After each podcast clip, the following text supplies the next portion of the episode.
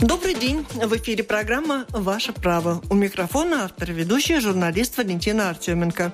Оператор монтажа Валдис Райтумс, а оператор звукозаписи Кристина Делли. А в гостях у нас с вами глава Государственной службы пробации Михаил Попсуевич. Здравствуйте. Здравствуйте. Мы говорим сегодня об изменениях в законах, которые вступили в силу с 1 февраля. Ряд поправок в законах, которые регламентируют порядок условно-досрочного освобождения из мест заключения и надзора над ним. Вот этот надзор осуществляет Государственная служба пробации.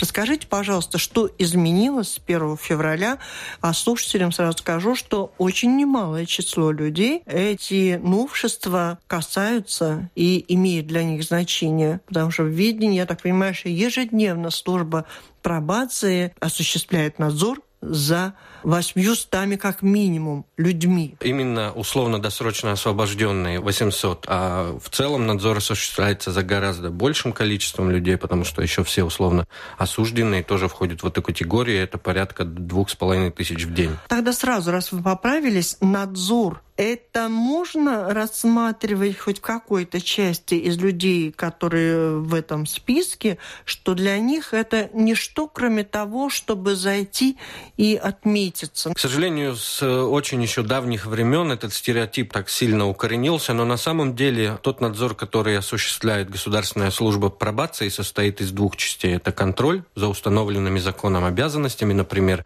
приходить вовремя в службу пробации на беседу с сотрудником пробации, не просто отмечаться, а на беседу. А сама структура надзора состоит из того, что мы сначала оцениваем риски.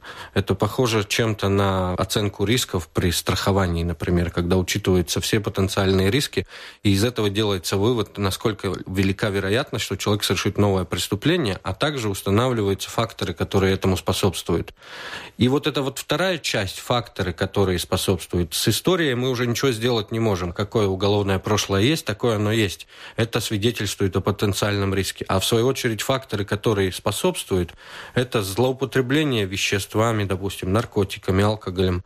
А это взаимоотношения с родственниками, это среда. В основном самый наиболее влияющий на рецидив фактор – это среда и то окружение, которое клиента окружает. И с этими вещами можно работать, это тяжело, это непросто, но здесь именно роль социальной работы, психологического подхода, она очень велика, и это задача в главном сотрудника пробации – мотивировать к переменам, позитивным переменам в своей жизни нашего клиента. И здесь стоит, конечно, сразу сказать, что это не всегда удается, но если это удается хотя бы с какой-то частью клиентов, то это уже хороший показатель. И если хотя бы четвертая часть из всех наших клиентов больше не совершает преступления, то общество от этого понимаю, однозначно только выигрывает. Не совершает преступления, то это, скорее всего, просто люди, которые действительно имеют родственников, семьи, дом, куда они могут вернуться, где кроме службы пробации, если их поддерживает еще кто-то.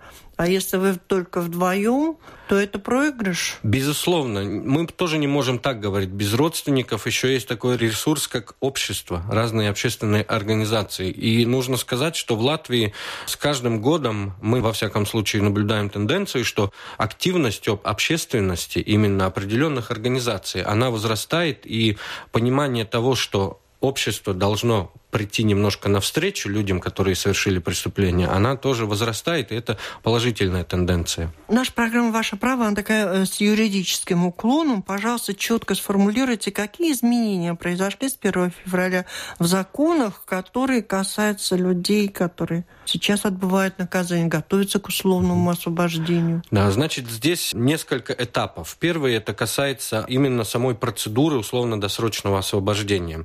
С 1 февраля упраздняется такой институт, как административные комиссии в тюрьмах. Процедура будет такова, что осужденный, когда пришло определенное время по закону, которое полагается, если у него нет нарушений определенных во время отбывания лишения свободы, он пишет заявление и дальше уже готовит информацию тюремная система, значит, учреждение, где он находится, и служба пробации для суда только. Институт комиссии, который существовал до этого еще на сегодняшний день существует, упраздняется.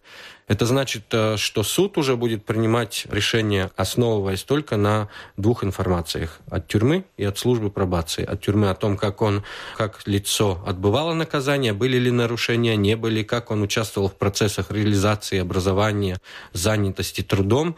От службы пробации информация о том, какие ресурсы его ждут в обществе, что будет способствовать интеграции, а что будет, наоборот, препятствовать, и какие риски существуют. Это один блок. Дальше, если мы говорим уже о самом надзоре, потому что каждое лицо, которое освобождается условно-досрочно, поступает на надзор в службу пробации.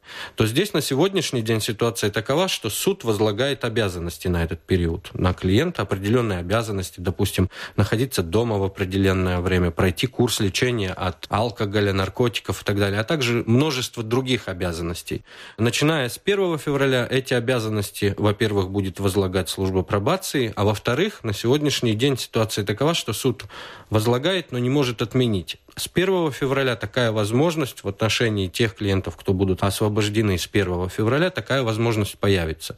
Это значит, что эти контрольные механизмы, которые существуют на сегодняшний день у службы пробации, они будут расширены и в то же время сделаны такие эластичнее. Мы сможем и возлагать и менять эти обязанности. Если человек ведет себя хорошо, если человек устраивается на работу, улучшает свои отношения с родственниками и становится менее опасен в плане совершения нового преступления, то обязанности, возможно, будет сократить. И это является довольно таким неплохим мотиватором для самих клиентов, потому что на сегодняшний день этой возможности нет, и нередко на этой почве возникают разные разногласия между службой пробации и клиентом, а также и в его личной жизни.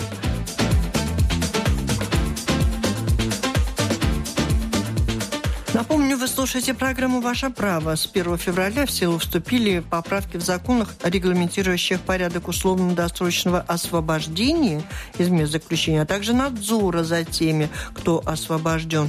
И у нас с вами в гостях глава Государственной службы пробации Михаил Попсуевич. И продолжаем разговор. А что касается ответственности работников службы пробации, как велика она, если вы принимаете какие-то решения, суд их утверждает эти условия, и вдруг это все не оправдывается, и условно да. освобожденный не подчиняется, совершает какие-то плохие поступки. Здесь даже речь идет о том, что с 1 февраля суд не будет это утверждать, это будет абсолютно компетенция службы пробации. Но реакция, если правило не соблюдается в этом случае, она остается похожа на предыдущую. Мы будем обращаться в суд за нарушение, определенное количество нарушений. Уже суд сможет принять решение о возврате человека обратно в места лишения свободы. Кого досрочно могут выпустить? За любое преступление совершившего? На сегодняшний день фактически есть только одно исключение. Это поправки, которые были сделаны в Уголовном законе в прошлом году, в 2014 году. И они касаются лиц, совершивших преступления сексуального характера против несовершеннолетних эта категория на сегодняшний день по нашему закону, она не может быть условно-досрочно освобождена. А в отношении других лиц условное освобождение, условно-досрочное возможно, в том числе даже лиц, которые осуждены по жизненному лишению свободы. Закон предвидит, что эти лица могут быть освобождены по истечению 25 лет нахождения в местах лишения свободы. И тогда они под вашим надзором находятся? Теоретически, да, всю жизнь. Но таких случаев на сегодняшний день нет, потому что еще нет таких лиц, которые отбыли 25 лет лишения угу. свободы, но в то же время этот срок уже он подходит, и скоро теоретическая такая возможность, конечно, есть. О чем свидетельствует ваш опыт надзора за освобожденными? Это способствует возвращению людей обычно в общество или чаще они возвращаются все-таки как рецидивисты в тюрьму? Здесь стоит обратить внимание на исследование, которое мы провели в 2012 году. И если мы сравниваем две категории лиц, которые отбыли все наказание до самого конца, и лица, которые были освобождены условно-досрочно и находились под надзором службы пробации, то разница в рецидиве после двух с половиной лет. Электронный мониторинг будет относиться только к условно освобожденным досрочно, или в том числе и условно осужденным? На начальном этапе речь идет только об условно-досрочном освобождении. Понятно, что человек, который условно освобожден из мест лишения свободы, ему тоже очень выгодно, наверное, и он заинтересован в том, чтобы часть этого наказания провести в условном заключении, так можно сказать, да. Да, под надзором. А что касается вот той второй задачи, что когда часть людей, освободившись из тюрьмы, не имеет поддержки в виде семьи, родственников, дома, потенциальной работы, и они нуждаются уже в такой социальной подушке. Напрямую на сегодняшний день это не служба пробации. До 2009 года у нас была такая функция, называлась постпенитенциарная помощь. За полгода до того, как человек освобождался, мы посещали его в местах лишения свободы, помогали, составляли план, что мы будем делать дальше и готов ли он с нами сотрудничать. Притом на добровольных основах сотрудничать. Также имелся ресурс социально-реабилитационных центров. 9 по всей республике, примерно 300 человек. Ну, да, вы рассказывали в, в программе, как что все это было ликвидировано перед да. во время кризиса. И по сути эта обязанность на сегодняшний день исходит из законодательства о социальной помощи, и это должны делать самоуправление. Но фактически фактическая ситуация, конечно, она немножко иная, и главный ресурс на сегодняшний день это все-таки не правительственные, не общественные организации, некоторые религиозные даже организации, которые готовы протянуть руку помощи таким людям. С нашей стороны он как минимум консультацию получит. Это не значит, что мы скажем, нет, мы этой функцией не занимаемся, уходи. Мы проконсультируем, куда человек может обратиться. В некоторых самоуправлениях очень также активно работают и социальные службы, и клиенты к нам даже не приходят, они обращаются в социальную службу. В некоторых случаях клиенты продолжают приходить к нам, и мы даем им консультации, перенаправляем, скажем, в эти организации, даем контакты этих организаций. Люди, которые освобождаются из тюрьмы, куда они? По месту жительства, которое у них декларировано, или место жительства, которое когда они, указали в суду. Когда да, например, человек 10 лет назад совершил преступление, 10 лет находился в местах лишения свободы. И, может быть, той квартиры Конечно, уже нет. там но... и квартиры может не быть, и декларации тем более может не быть. Но в этом случае он суду указывает. Каждый каждый раз, когда человек претендует на условно-досрочное освобождение, мы посещаем его в местах лишения свободы, и составляем досудебный доклад о этом человеке. Какие ресурсы, где он раньше жил, где он собирается жить. Если у него нет места жительства, какая его готовность и его мотивация сотрудничать, например, с центрами социальной реабилитации, которые существуют. Готов он, не готов. Готов ли он, например, жить в Риге на Масково с улицы? Приют. Какое-то время провести там, пока решатся вопросы его социального плана.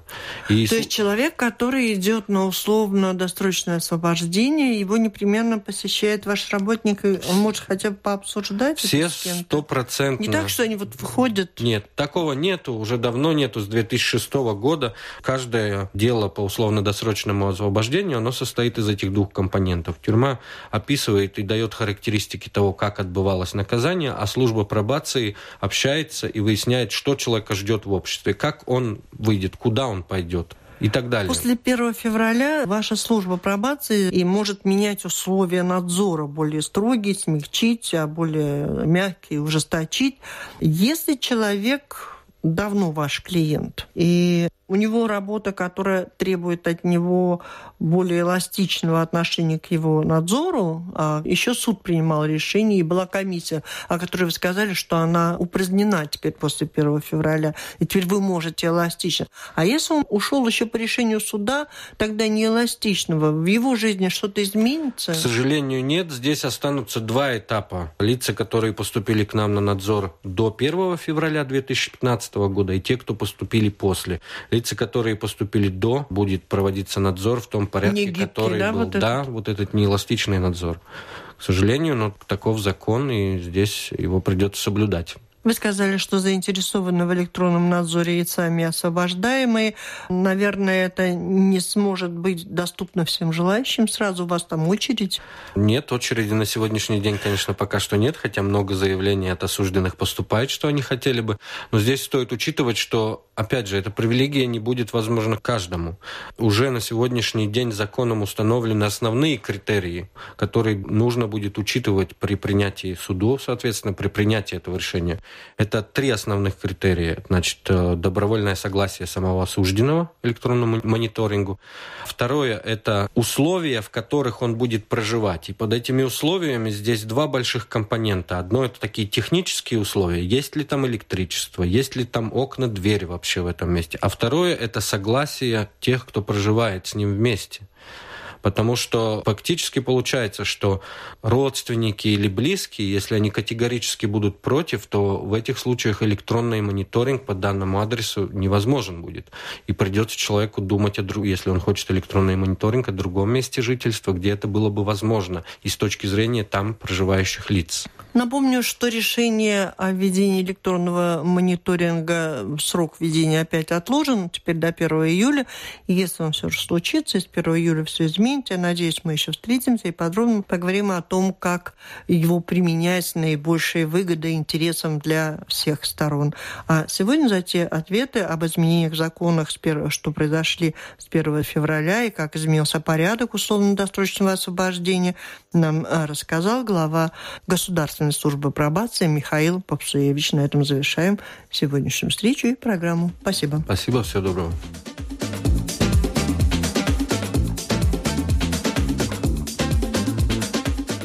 Вы слышали программу Латвийского радио 4 «Ваше право». Свои вопросы присылайте нам по адресу электронному арт от фамилии Артеменко три первые буквы арт потом at radio.org.lv или пишите письма по почтовому адресу 1505 Рига, дом Лаукумс 8, программа «Ваше право». Сегодня прощаемся. Спасибо, что слушали. До следующей встречи в эфире.